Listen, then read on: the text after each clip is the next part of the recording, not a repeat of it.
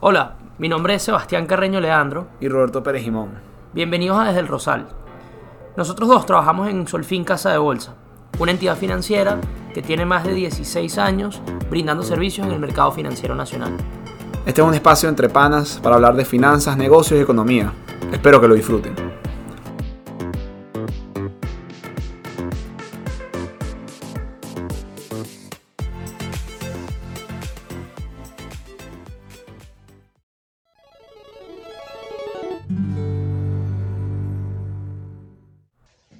Hola, ¿qué tal? Bienvenidos a Desde el Rosal.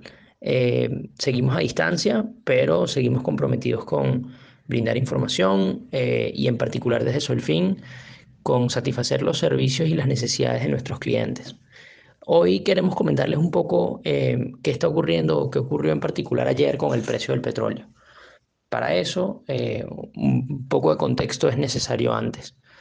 Lo primero es eh, un año en el que las cosas naturalmente eh, son totalmente distintas a lo que suelen ser para el petróleo.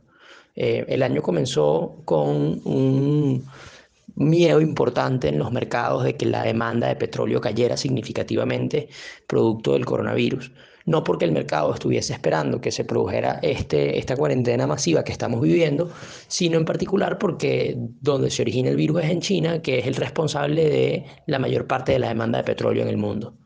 Eh, en la medida en la que China se fue desacelerando para poder hacer frente a la pandemia, que en ese momento todavía no había sido declarado pandemia, eh, bueno, el mercado empezó a prevenir o, a descontar en su precio que la demanda iba a caer y en consecuencia este, ibas a tener un exceso de oferta en el mercado. Esto es en un principio algo que empezó a generar mucho retroceso en el precio del petróleo, pero era nada más la punta del iceberg. Eh, en la medida en la que fue pasando el tiempo, no solamente fue la demanda en China la que se vio congelada por eh, la situación del coronavirus, sino que esto se, empezó a expandir por el resto del mundo. Más allá de la expansión de la demanda, hubo un punto clave en la historia del petróleo este año, que fue la negociación entre la OPEP y Rusia. Eh, la OPEP, que tenía varios años ya recortando producción para poder mantener un nivel de precios, eh, tuvo una ruptura interna que consistió más o menos en un juego de poder entre Rusia y Arabia Saudita. Rusia eh, estaba en desacuerdo con extender aún más los recortes de producción que se habían hecho hasta ahora.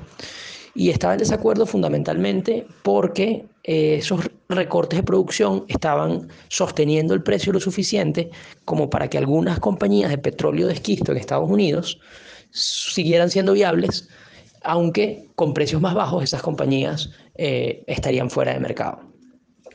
Ante esa situación y, esa puja entre Rusia, Arabia Saudita y estas compañías de petróleo y esquisto, Rusia se para de la mesa en la última negociación que tienen con la OPEP eh, y, dicen que no van a extender el acuerdo de recortes. Arabia Saudita, por su parte, que quería una extensión del acuerdo de recortes, reacciona eh, contraintuitivamente. Es decir, lo que hizo Arabia Saudita fue recortar producción eh, en grandes cantidades. Recortar producción, no, perdón. Eh, Arabia Saudita lo que hizo fue incrementar su producción. De esta manera inundó al mercado del producto e hizo que los precios cayeran. Entonces era una especie de tormenta perfecta porque tenías disminución de la demanda por el coronavirus en China y ya empezaba a disminuir en otros países también. Luego tenías un conflicto en la OPEP donde Rusia no quería expandir los recortes porque estuviese eh, generado un entorno positivo para las empresas de petróleo esquisto en Estados Unidos y se paró de la mesa de negociación. Y Arabia Saudita, que en un principio sí quería eh, que, se, que se extendieran los recortes de producción de la OPEP, em, bueno, hizo exactamente lo contrario a lo que quería, es decir, incrementó su producción para generar una caída en el precio lo suficientemente fuerte como para obligar a Rusia a que se volviera a sentar en la mesa de negociación. Esta fue la primera ruptura importante eh, en, el año y esto fue lo que, profundizó en un principio la caída del precio del petróleo. Eh, en efecto, Arabia Saudita logró su, objetivo y Rusia se volvió a sentar en la mesa de negociación con la OPEP y acordaron eh, extender el acuerdo de recortes. De hecho, en, este, en esta extensión del acuerdo de recortes y en su negociación participó también el presidente Trump y, participó México, por ejemplo. Es decir, países que generalmente no forman parte de las negociaciones de la OPEP. Em, este acuerdo terminó publicándose hace algunas semanas y esto apoyó eh, hasta cierto punto un incremento en los precios del petróleo.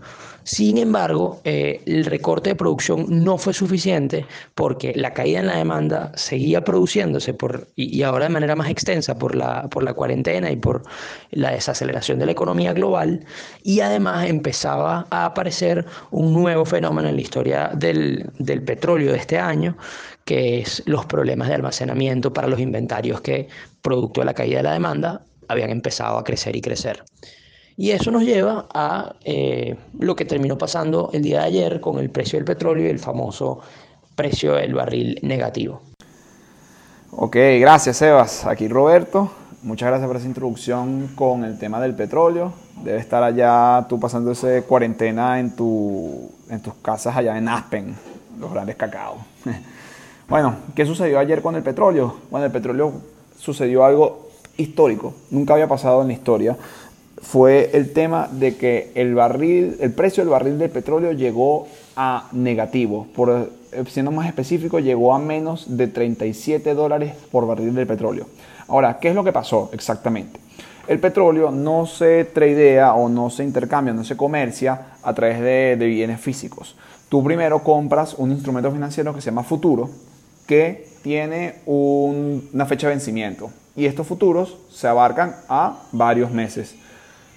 Por ejemplo, en el caso de ayer, este petróleo que llegó a menos 37 dólares son los contratos de futuros de petróleo para mayo, para todos los deliveries o todas las comercializaciones que iban a llegar a los, a refinadores de petróleo para mayo. Por ejemplo, el precio del barril de petróleo de los contratos de junio se encuentra en estos momentos exactos de grabación a, 17, a 16 dólares por barril de petróleo al vencer este contrato o cuando llega a expirar el contrato, estos se convierten, estos instrumentos financieros se convierten en petróleo en la vida real. Ahora, los inversionistas eh, que eh, comercializan o tradean en este mercado tienen eh, dos tipos de, maneras de hacer ganancias o pérdidas. Este, justo antes de que se vence el contrato o expira, ellos venden tomando ganancias o tomando pérdidas a los demandantes del petróleo físico como tal, las refinerías, los países que lo demandan. Y la otra opción es, bueno, hacer un rolling, lo que quiere decir hacer un rolling es eh, aplazar esa inversión para el próximo mes de contratos futuros, dependiendo de, las especificaciones del contrato. Eh, ¿Qué es lo que sucede? ¿Por qué llegó a menos 37? Sucede que Estados Unidos ahorita, debido al tema del coronavirus, se encuentra con una demanda de petróleo casi a cero. ¿Por qué? Porque la economía está paralizada. Hay un shock en la oferta y hay un shock en la demanda.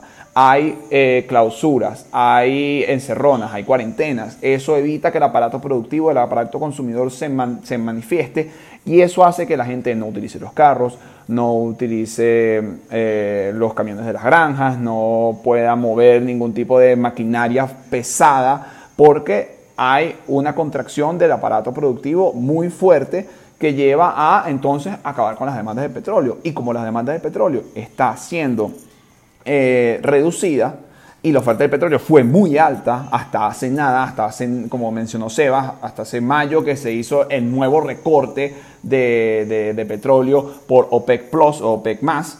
Eh, de 9.7 millones de barriles empezando desde mayo, pero no lo vamos a ver en el corto plazo. En el, en el corto plazo.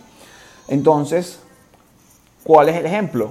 ¿Por qué entonces? Porque no hay almacenamiento. Todo ese petróleo que está llegando ya llegó a unos puntos en los cuales todos los lugares de petróleo están llenos y supuestamente Estados Unidos no tiene la capacidad para seguir almacenando más petróleo. O sea, va a quedar petróleo casi por afuera de los, de los, de los establecimientos, porque ese petróleo va a llegar a un lugar, no vas a poder, no a poder eh, meterlo en el almacén y vas a tener que ponerlo afuera. Pero ¿cuál es el problema? El petróleo no es eh, otro, no, son libros, el petróleo no son vasos, el petróleo no son ningún tipo de material físico que nosotros utilizamos normalmente, porque este necesita unas especificaciones para mantenerse, porque si no es un peligro eh, para la persona que lo, que lo, que lo adquirió. Ahora, que hay un mercado que sí se está beneficiando de todo esto y son los, los, los, carriers, los largos buques de petróleo que ahorita debido a este tema de la pandemia del coronavirus están tomando un nivel en su demanda para ellos almacenar ese petróleo o alquilar eh, ese espacio que ellos están ofreciendo altísimo. Entonces, por ejemplo, estamos viendo que antes eh, los, los, arrendamientos o para almacenar ese petróleo eran de 29 mil dólares eh, al día. Ahora, en promedio, eh, los contratos de seis meses para almacenar este petróleo en estos largos buques, en estos largos buques de, crudo llegan a un promedio de 100 mil dólares al día. O sea, este incremento no tiene ningún tipo de no tiene ningún tipo de explicación eh, más allá del de la oferta y el de la demanda. Y bueno, muy bien por la gente de, la gente de los largos buques de crudo. Este, verdaderamente me alegro que van a tener una tremenda Navidad. Eh, y bueno, ¿qué es lo que pasa? Eh, lo, ¿Por qué la gente sigue tomando estos costos, sigue tradeando petróleo a pesar de que pudiera parecer no, no, no, sacarle ningún tipo de ganancia? Bueno, porque hay que ver el, panorama más grande. Usualmente esto es uno de los contratos más líquidos y más precisos que, ha tenido, que tiene la historia de commodities. Eh, y hay que ver el outlook que viene. Según Michael Tran, eh, que es el director de, energía, de estrategia de energía de Capital Markets eh, de RBC, le dijo a Bloomberg, por ejemplo, que el futuro para el petróleo iba a ser que iba a llegar a un piso que va a seguir probablemente tocando, probablemente los precios de los contratos de junio sigan bajando a unos niveles parecidos a los de mayo, pero que cuando el COVID se, se disipe, esta cuarentena desaparezca, va a haber una recuperación casi que de, cohete. Eh, creo que es un escenario muy optimista. Eh, estamos viendo un mundo que está siendo paralizado y cada vez está viendo una merma económica mucho más más, más pesada encima de su aparato productivo y sobre las perspectivas que tiene. Los crecimientos que se hablaban de recuperación de V ya se están convirtiendo más en una U, más en una W, más en, o sea, no se están, eh, más de L's, no se están dando perspectivas muy positivas para el futuro. Pero sí sabemos que el petróleo va a seguir tradeando, va a seguir siendo un commodity necesario para la humanidad y que vamos a seguirlo muy de cerca aquí, desde el Rosal. Desde el Rosal es un podcast producido por Solfín Casa de Bolsa. Nuestro director, Humberto Becerra. Y los hosts, Roberto Pérez Jimón y yo, Sebastián Carreño Leandro. Esperamos que nos sigas escuchando y si quieres encontrarnos, ya sabes que estamos en el Rosal.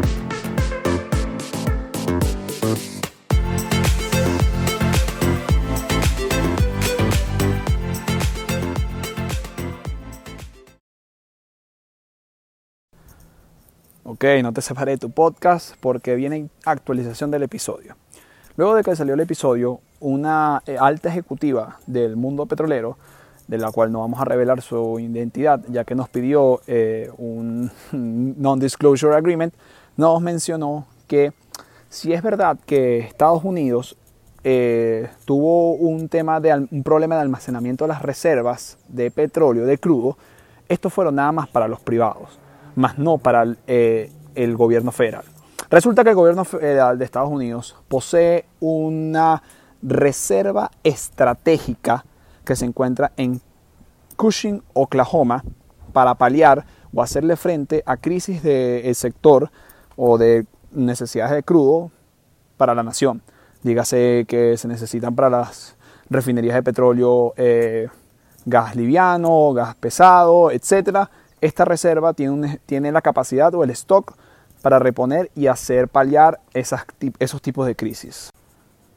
Esta reserva estratégica del gobierno federal de los Estados Unidos es tan importante eh, por su inventario, su stock, que para el análisis técnico es, forma parte de las múltiples variables que se utilizan para cotizar los precios de los contratos a futuro de los barriles de petróleo. Eh, es tanto así que cuando sucedió esta crisis del precio del contrato de mayo, que llegó a negativo, Trump emitió una orden para comprar más de 70 millones de barriles de petróleo. Una medida que sí es verdad que puede paliar al muy muy corto plazo este problema de almacenamiento, si lleva los precios a, una, a un estado de contango eh, que refiero, lo que quiere decir es que los precios del barril no han llegado a sus máximos. Si es probablemente que no lleguen a los 60 dólares por barril de petróleo, los contratos rodados van a llegar a un nivel superior al del negativo, al de menos 37 dólares, por lo menos. Ahora, el outlook eh, para el futuro no es alentador para el mercado petrolero y para el mundo, ya que nos menciona con esta información que nos comenta nuestra informante, eh, que esta reserva estratégica no va a cerrar los campos de petróleo porque no se le ha acabado su stock estratégico, pero sí va a empezar a darle prioridades al crudo liviano, al crudo extrapesado, debido a que este refinamiento es mucho más fácil de hacer para los crudos livianos que los extrapesados, generando también un impacto en los precios a futuro, siempre y cuando este shock en la demanda y en la oferta y en la productividad de la economía mundial se mantenga debido al coronavirus. Gracias por esta actualización, muchas gracias a nuestro informante y nos estaremos viendo aquí desde el Rosal.